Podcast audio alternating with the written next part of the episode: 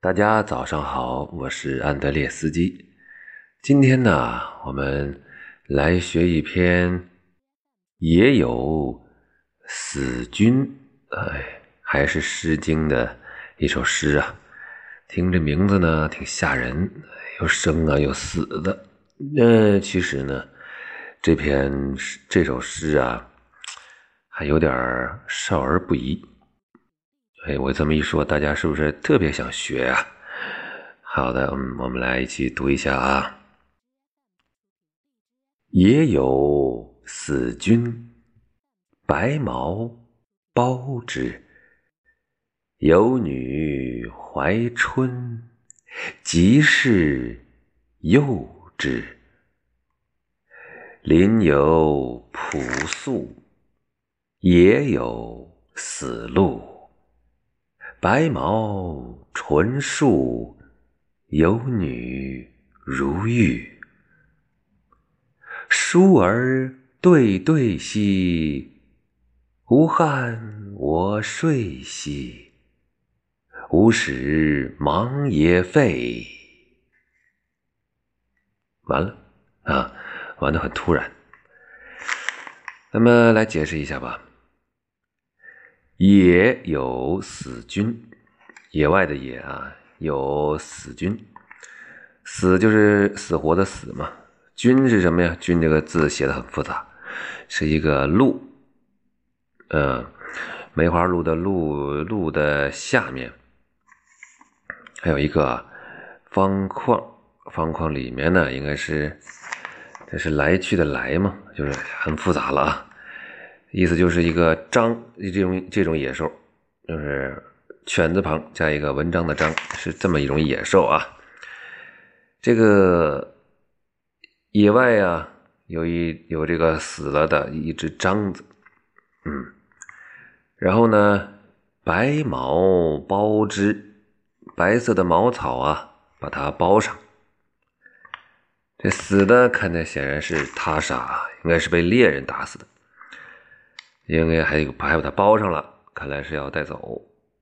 然后有女怀春，有一个姑娘啊怀春啊，这就不用太细解释了吧啊，跟现在是一个意思。吉是幼稚，吉是吉利的吉，呃，士士绅的士，就是这里边还是这个说的就是这个小伙了啊。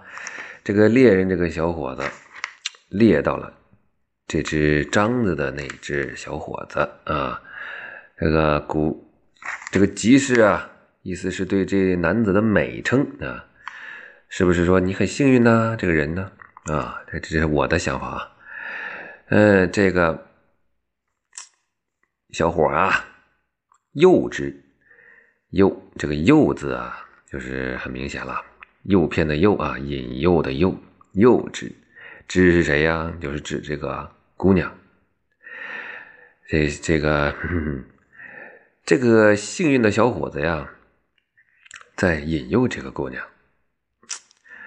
当然了，这个书上写的更啊，说小伙子把她来撩。哎呀，还很潮嘛啊，在这个小伙子在撩这个姑娘。当然了，他打死了一只獐子，还是有资本的。林有朴素，林子里啊，朴，这不是我是没说有朴树啊，是朴素，朴素的朴，朴素的朴啊，素是木字旁加一个束缚的束，再加一个欠，嗯，欠你一块钱那个欠。林有朴素，朴素就是什么呢？是小树啊，小树。林有朴素，也有死路。把这个小树啊砍倒了，嗯，是用回家去打柴啊。也有死路，那野地里呢有一只死鹿。死鹿应该就说的是之前那只獐子啊，因为獐和鹿呢可能是属于一个科的动物。不知道为什么这两句让我想起了《红高粱》里边啊。把这个高粱砍倒了之后呢，一片地。那当然了，这里边呢是说把这个树啊砍倒了，回家烧柴火啊。哎，不是那么回事。白毛纯树，白色的茅草啊，纯树，嗯，给它弄在一起捆起来。纯树，树就是捆起嘛，那纯恐怕就是弄在一起啊，感觉也是一个，不是纯，应该是一跟绳有关的哈，是绞丝旁。反正就是做成了绳哦，白茅草还不是绳，把纯一下，纯一下就是做成了绳绳索，把这个茅草和不是把这个小树啊和鹿啊一起捆起来，然后有女如玉，这姑娘啊真美呀，像一块美玉一样。你说这两段的最后一句啊。也不是最后一句啊，就有女怀春和有女如玉都是非常突突然的出现了，跟前面打章子砍柴有什么关系呢？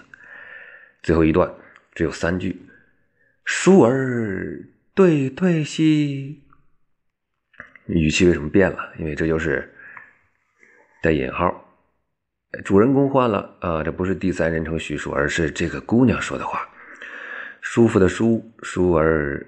而且的儿啊，对对，这里个对啊是脱衣服的脱字，哎，大家是有什么联想了吧？对对，西西就是一个八底下一个哎，怪巧合的巧的右，就是那个没什么意思的助词。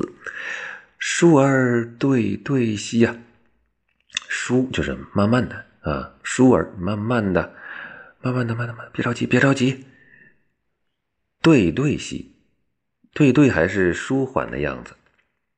哎，两个意思就加起来还是慢慢别别别别别动别动，慢慢来。嗯，这个这个小点声，解释也太形象了。无憾我睡兮，无就是没有啊，不是就是别啊。憾这里写的是感动的感，但应该是通这个提手旁的汗啊。别碰，嗯，我我的什么呢？睡是毛巾的巾字旁加一个。兑现的兑，这是什么意思呢？可能是围裙或者是佩巾，反正是系在肚子上的这么一个东西吧。啊，无憾我睡兮，可别碰我这围裙呐！别碰，别碰啊！为什么别碰啊？无使忙也废，无啊，别别使，别让我这个忙忙这个字有意思了啊，是一个龙。龙字呢？那个原来是一一撇，叫再加两撇，什么意思啊？就是多毛的狗啊！你可以想象一下，现在那些啊毛特别长的狗，哎，无使忙也废，不要让这个狗啊，口字旁那个叫起来呀！那这一段就太形象了。哎，慢点，慢点，慢点，别动，别动，别动，别动我围裙呐！别动别动。别让这个狗叫起来啊！别让这个狗叫起来！哎呀，刺不刺激啊，同学们？这篇文章出现了一个《诗经》里边儿童不宜的这么一个东西，所以意思就是说，这个猎人呢啊，打到这个章子了，哎，然后这个这个也砍了柴了，嗯，但是呢，一边在撩这个少女。最后一段呢，感觉已经呃有实质性的行动了，所以这个少女就说：“别别别，不要不要不要不要，然后不要碰我，不要这么，不要动手动脚。”哎呀，就大概这个意思吧，大家自己理解。带着这个画面，我们来读一遍，预备开始。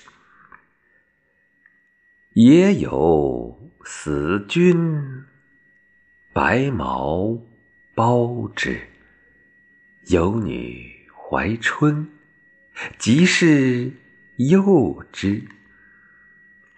林有朴素，野有死鹿。白毛纯树，有女如玉。树儿对对兮，无憾我睡兮。无时忙也废。